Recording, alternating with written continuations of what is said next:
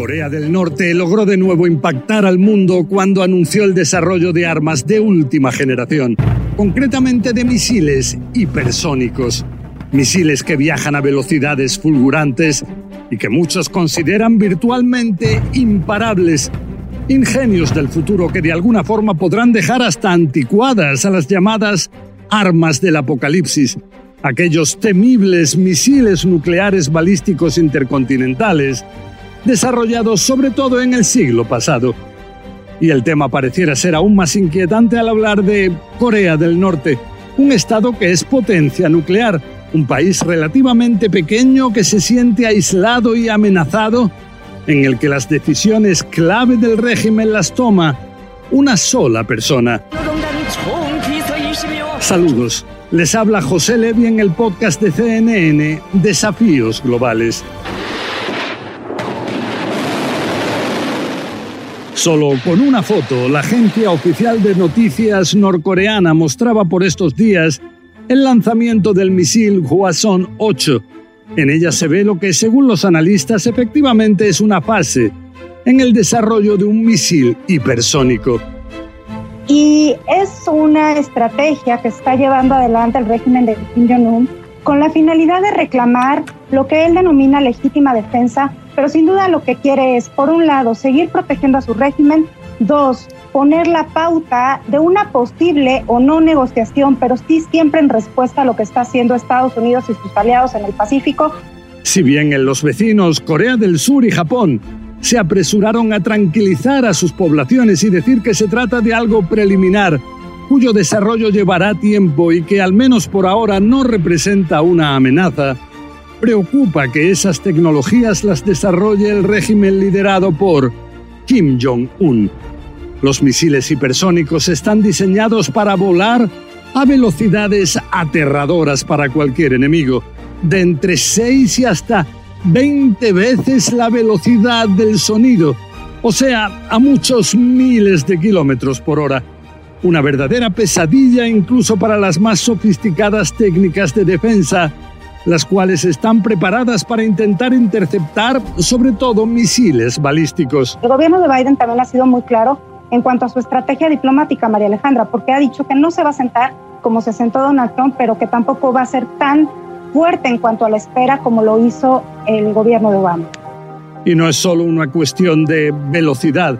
Aquellas armas del apocalipsis del siglo pasado realizan trayectorias que no admiten grandes maniobras en el aire, pero los hipersónicos sí contarían con esa capacidad operativa.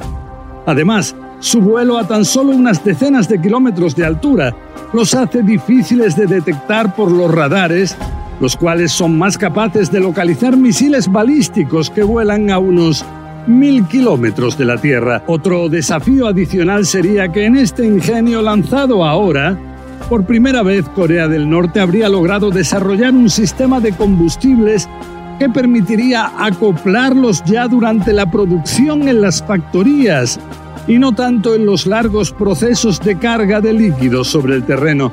Esto les daría la posibilidad de tener más agilidad y rapidez en el proceso de preparación para el lanzamiento de los misiles, que es de hecho cuando todo es mucho más vulnerable a bombardeos aéreos preventivos.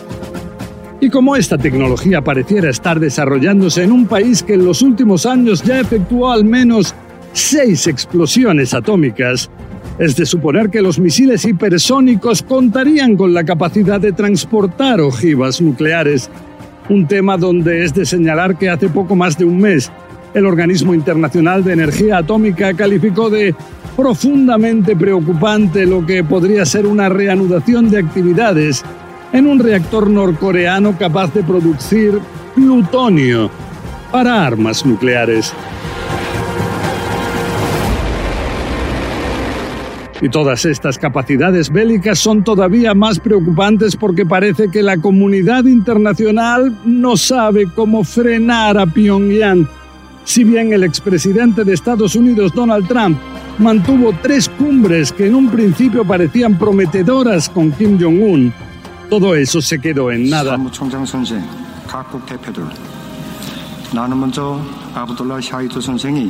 Ahora, mientras Kim Jong-un desarrolla capacidades armamentísticas cada vez más sofisticadas, Estados Unidos se limita a exigir de Pyongyang que renuncie a su capacidad nuclear, algo que se considera altamente improbable.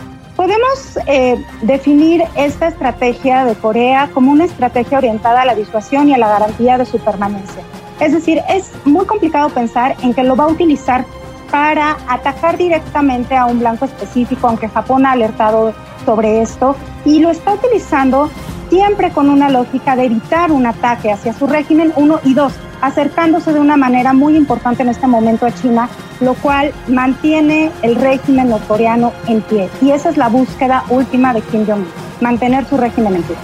No solo no existe una amenaza disuasiva bélica concreta contra ellos, sino que al estar Corea del Norte expuesto ya a estrictas sanciones, presionar con más medidas económicas o diplomáticas podría no ser efectivo.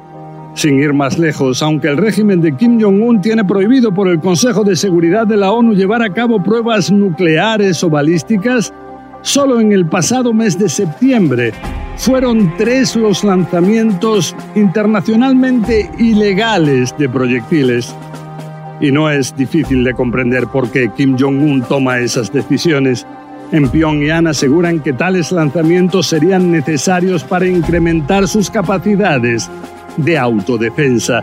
O sea, el objetivo sería lograr un poder disuasivo que sea tomado muy en serio por las grandes potencias internacionales, especialmente Estados Unidos.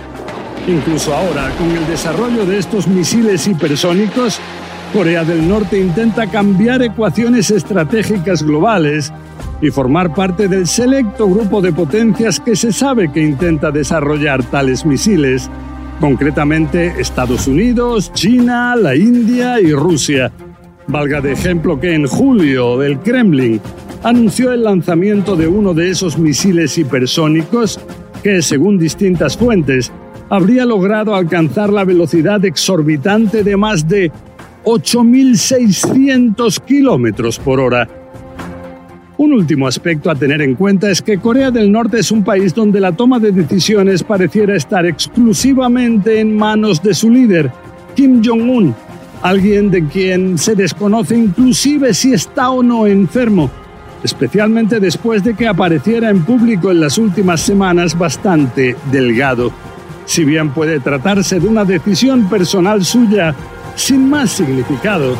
Cabe recordar que en su familia hubo importantes enfermedades cardíacas. Eso sí, ¿quién llegado el caso podría ser su sucesor? O sea, el que tome las decisiones clave.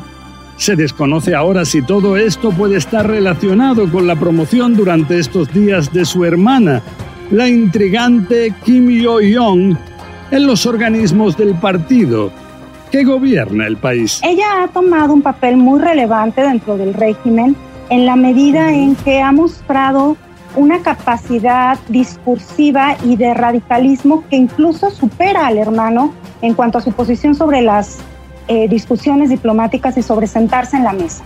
Ella ha sido un referente de esta familia y se posiciona en un país que es patriarcal y que cuando hablamos, eh, ¿te acuerdas cuando hablamos de la posible muerte de Kim Jong-un? Decíamos que tal vez ella se podía colocar dentro de el establishment de una manera más decisiva. Bueno, hasta aquí llega este podcast hipersónico. La semana que viene seguiremos con más desafíos globales que nos presente este terrible o maravilloso rincón apasionante del universo, donde nos tocó vivir.